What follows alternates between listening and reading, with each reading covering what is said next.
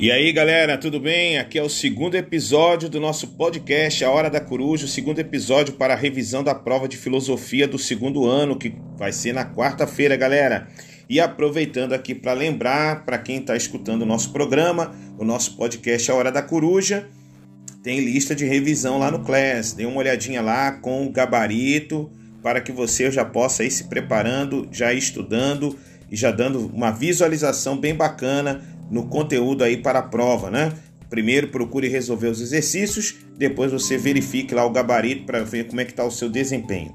Bom, o primeiro episódio ele já está lá no Spotify. Você vai clicar lá diretamente lá, tá, galera? Dessa vez ele enviou diretamente lá para o Spotify. Você escreve Hora da Coruja e vai aparecer lá o Sócrates de Atenas para você escutar para a revisão da prova. E a partir desse episódio aqui, o segundo, a gente vai deixar lá na plataforma do Class, tá bom? É porque eu acabei colocando uma música lá do Gonzaguinha e por critérios éticos da, da plataforma, então acaba que é, só poderá ser colocado ali dentro da plataforma do Spotify diretamente, não podendo ser compartilhado em outras plataformas, tá? Só para vocês poderem entender. Bom, vamos lá, galera, vamos falar do Platão. Bom, o Platão, para compreender a, a concepção de conhecimento sustentada por Platão, temos de analisar alguns traços principais de sua vida e de seu pensamento filosófico, que a gente já é, falou em sala de aula, mas é sempre bom lembrar. Platão nasceu em Atenas, seu verdadeiro nome é Aristócles. Platão é um apelido que provavelmente deriva do seu vigor físico, nós falamos sobre isso. Ele foi um campeão olímpico e de sua largura, né? Platós, que significa amplidão, largura. O filósofo era descendente de fina flor da aristocracia ateniense. A família pertencia a pessoas importantes, tinha um laço de parentesco com pessoas importantes da política ateniense.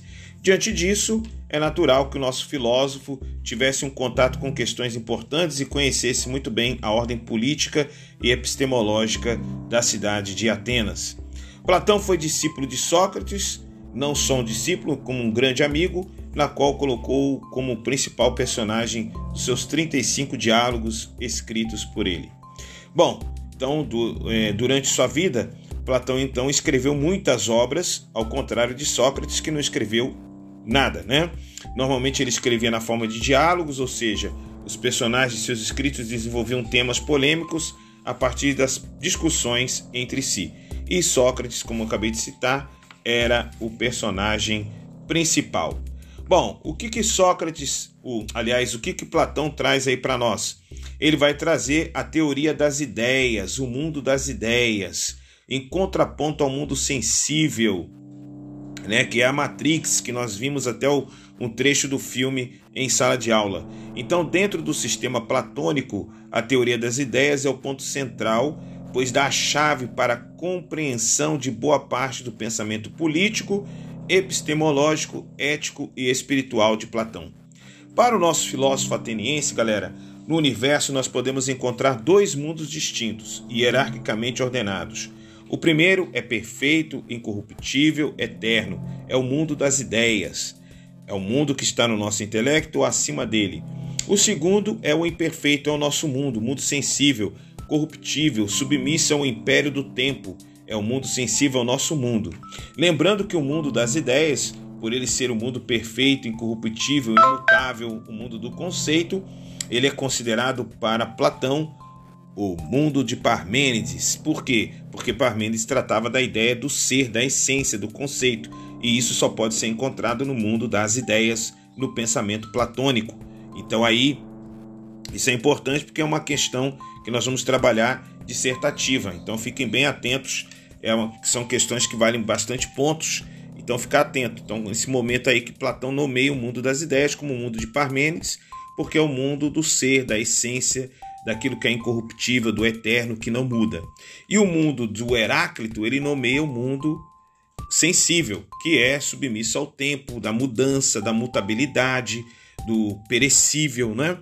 Então ficar atento. Então por isso que Platão concilia esses dois mundos, dando esses dois apelidos mundo das ideias, o mundo de Parmênides, o mundo sensível, o mundo de Heráclito. O mundo ideal é uma espécie de mundo transcendente, o mundo das ideias. É um lugar onde se encontram as formas, as ideias, os modelos perfeitos, eternos, imutáveis de tudo que existe, dos quais os objetos que se encontram no nosso mundo, da nossa experiência sensível, são apenas cópias imperfeitas. Lembrando que o nosso corpo é a cópia imperfeita da nossa alma, que é o nosso verdadeiro eu. Em resumo, as ideias é que são verdadeiras e supremos é, paradigmas e causas do mundo sensível que é o nosso. O mundo sensível, entretanto, é o mundo das coisas imperfeitas, das sombras, de tudo que existe no mundo inteligível. É o mundo em que, nós, em que nos situamos e do qual temos de nos livrar. É, um, é a Matrix, abandonando o conhecimento imperfeito, que está dentro da caverna, né? e desse mundo temos mais chance de alcançar o conhecimento perfeito, que é justamente caminhar para a filosofia. Né? Então é isso que é muito importante aí no pensamento platônico para a gente poder entender. No mundo das ideias está sempre o que? A alma, a luz, a eternidade, a perfeição, a incorruptibilidade, a ciência e a razão. No mundo sensível está o corpo, as sombras, a temporalidade, a imperfeição, a corruptibilidade e a opinião e o próprio desejo, né? Então, o Platão ele vai fazendo através dessa releitura do mito usando para explicar aí a diferença entre os dois mundos, né? O mundo das ideias e que é o mundo perfeito, o mundo das formas, e o mundo sensível que é o nosso mundo, que é a cópia do mundo do mundo ideal, tá? Então isso é muito importante a gente ter essa compreensão. Então a teoria das ideias ela vai nos remeter a uma série de outros dualismos que eu acabei de apresentar aí para vocês. Muito bem, mas nós não terminamos não, né? Falta ainda explicar o que?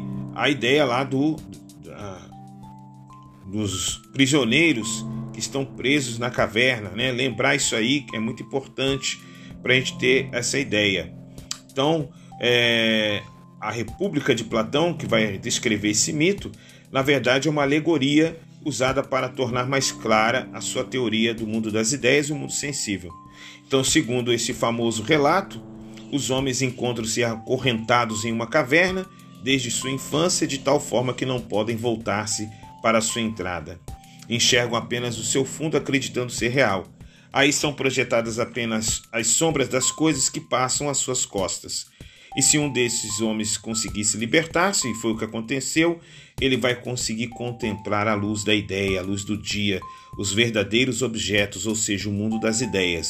E quando voltasse para contar o que vira, não mereceria o crédito dos seus antigos companheiros, que na verdade é Atenas e aquele que saiu é Sócrates, que tomariam ele como insano e possivelmente o matariam. E na história foi o que aconteceu. Ele acaba sendo morto, né? Então, o, o Glauco, que é um pseudonome. Então, não, não podemos esquecer, galera, que o Platão acredita que as ideias são mais perfeitas e reais que as próprias coisas do mundo sensível. Então, estar dentro do mundo sensível é estar dentro da caverna, estar fora da caverna está no mundo inteligível. Então, a análise da alegoria da caverna ela pode ser feita a partir de duas perspectivas: a epistemológica, relativa ao conhecimento, e a política, né, que no caso é a morte de Sócrates. Né?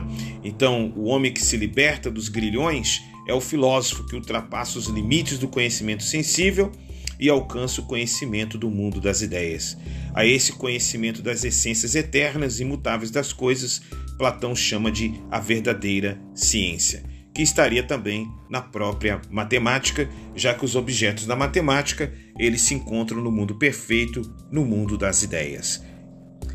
Galerinha, é isso.